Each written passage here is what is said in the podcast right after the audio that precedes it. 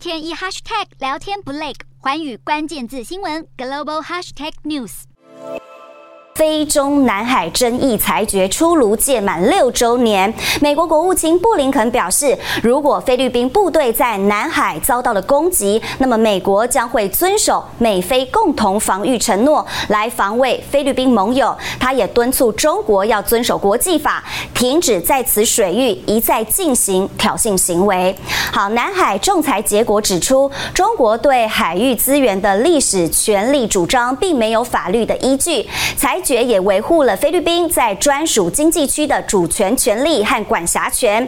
菲律宾前总统杜特地选择搁置南海仲裁，但是新总统小马可是是主张捍卫主权。因此，中国和南海争端将会是菲律宾将要面临的一大挑战。